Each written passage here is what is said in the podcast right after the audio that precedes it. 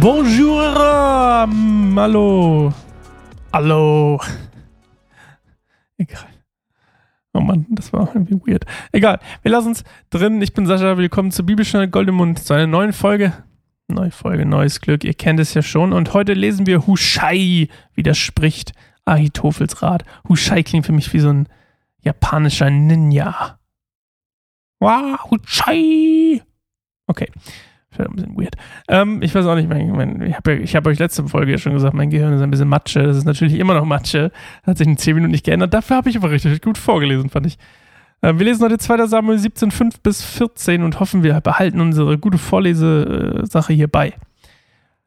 Doch dann sagte Absalom, holt den Akita Hushai, wir wollen hören, was er darüber denkt. Also ähm, unser Freund Absalom will eine zweite Meinung. Als Hushai kam, berichtete Absalom ihm, was Ahitophel ihm geraten hatte. Dann fragte er, sollen wir Ahitophels Rat befolgen? Wenn nicht, dann rede. Hushai antwortete, diesmal hat Ahitophel dir keinen guten Rat gegeben. Du kennst deinen Vater und seine Leute. Sie sind geübte Kämpfer. Im Augenblick sind sie wahrscheinlich gereizt wie eine Bärin, der man ihre Jungen weggenommen hat. Und bedenke, dass sein Vater ein Krieger ist.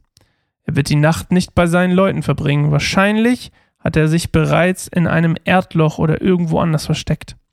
Und wenn gleich zu Anfang ein paar von deinen Männern fallen, wird es überall heißen, Absaloms Anhänger haben eine Niederlage erlitten.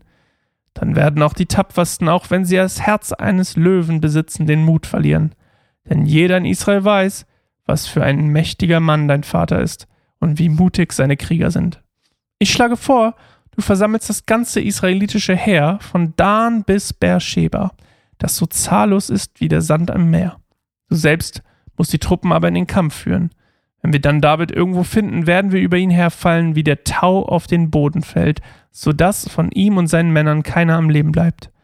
Und wenn er sich in irgendeine Stadt flüchtet, dann sollen alle Männer Israels Seile um die Stadt legen und wir schleifen sie bis in das nächste Tal, so dass kein Stein auf dem anderen bleibt.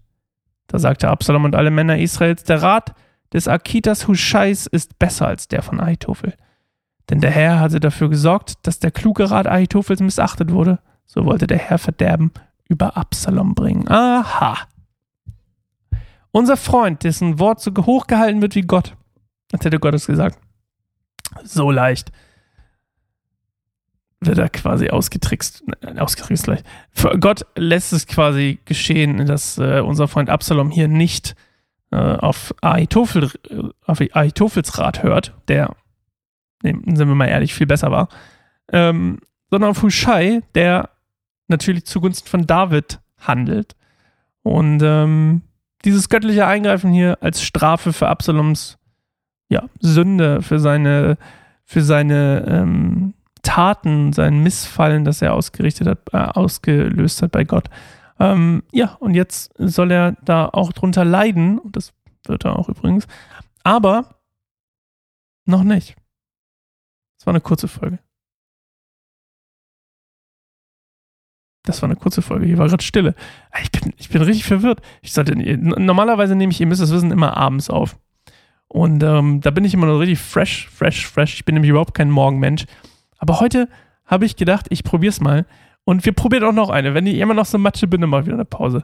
Wir wollen ja auch nicht übertreiben mit dem ganzen Matsche. Jetzt kommt erstmal gleich eine äh, wunderbare, wunderbare ähm, kleine nächste Folge. Und dann ähm, hören wir uns morgen wieder zu dieser wunderbaren kleinen Folge. Hushai warnt David. Uh. Mal gucken, was draus wird. Also, bis morgen. Tschüss.